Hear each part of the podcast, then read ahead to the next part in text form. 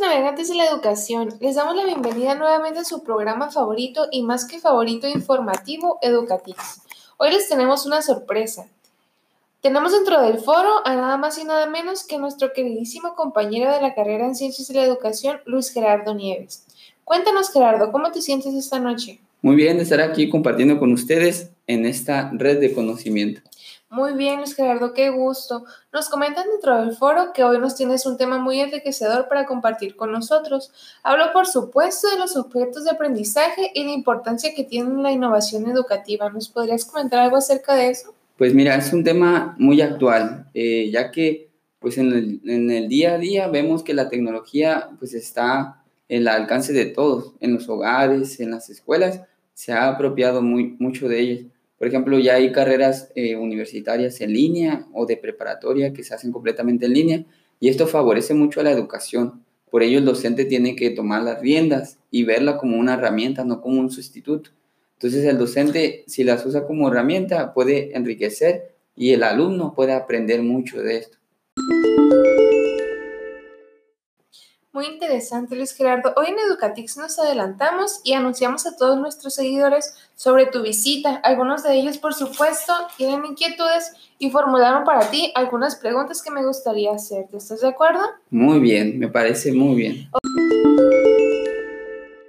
Ok, en primer lugar, eh, me gustaría preguntarte, ¿cuál es la definición de objeto de aprendizaje? Pues mira, una definición eh, un poco corta, pero concreta sería que son los materiales educativos computarizados, con la característica de ser usados y reusados en contextos diversos como soporte de la educación. Es importante resaltar eh, que son hechos para la educación.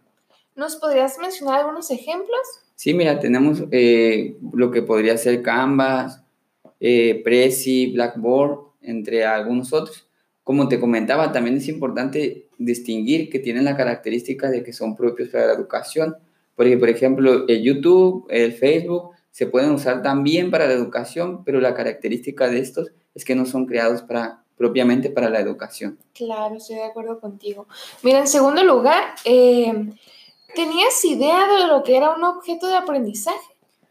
Eh, pues mira, mm, propiamente no, pero eh, por las materias que llevamos en la, en la universidad, pues ahí vamos descubriendo qué es este eh, que es un objeto de aprendizaje y es algo sorprendente porque muchas veces los usamos y no sabemos lo que son. Y pues, por ejemplo, el contacto que ya teníamos con Prezi, con Blackboard, de la plataforma, y pues nos, desconocíamos que esto sea un objeto de aprendizaje. Muy bien. ¿De qué otra forma se les conoce los objetos de aprendizaje, Luis Gerardo? Mm, pues como herramientas digitales, eh, medios digitales, enseñanza en línea. La, importancia de, saber eh, o de conocer el nombre es indispensable que son en línea. Eh, favorecen al aprendizaje en línea y son, pues eso es su característica, eso es lo que los distingue. Muy bien. ¿Qué son los metadatos y por qué son importantes en los objetos de aprendizajes. Ah, mira, los metadatos son un conjunto de atributos o elementos necesarios para describir un recurso. Y pues esto es importante porque nos ayudan a describir y clasificar los objetos de aprendizaje.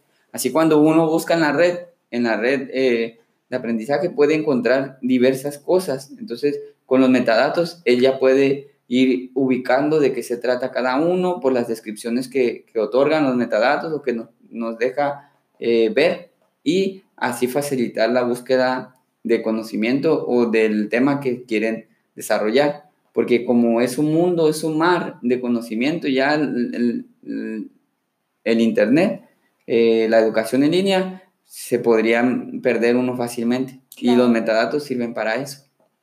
Muy bien.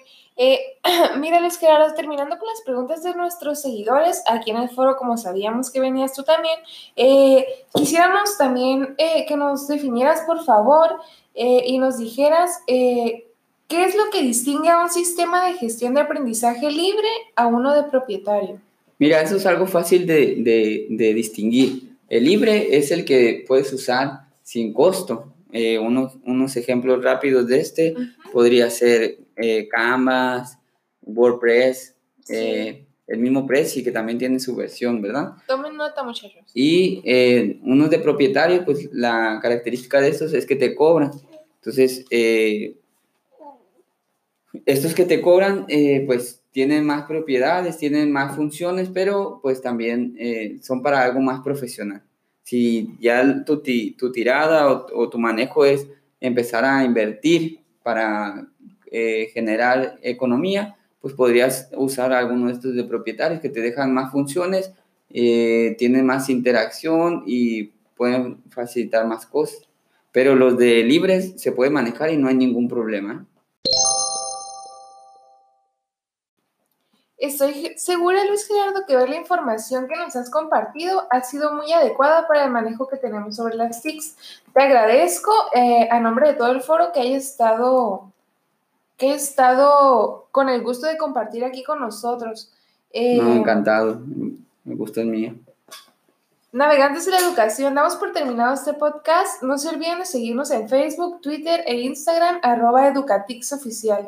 Eh, pasen muy buenas noches y recuerden, no se cansen de preguntar para seguir innovando.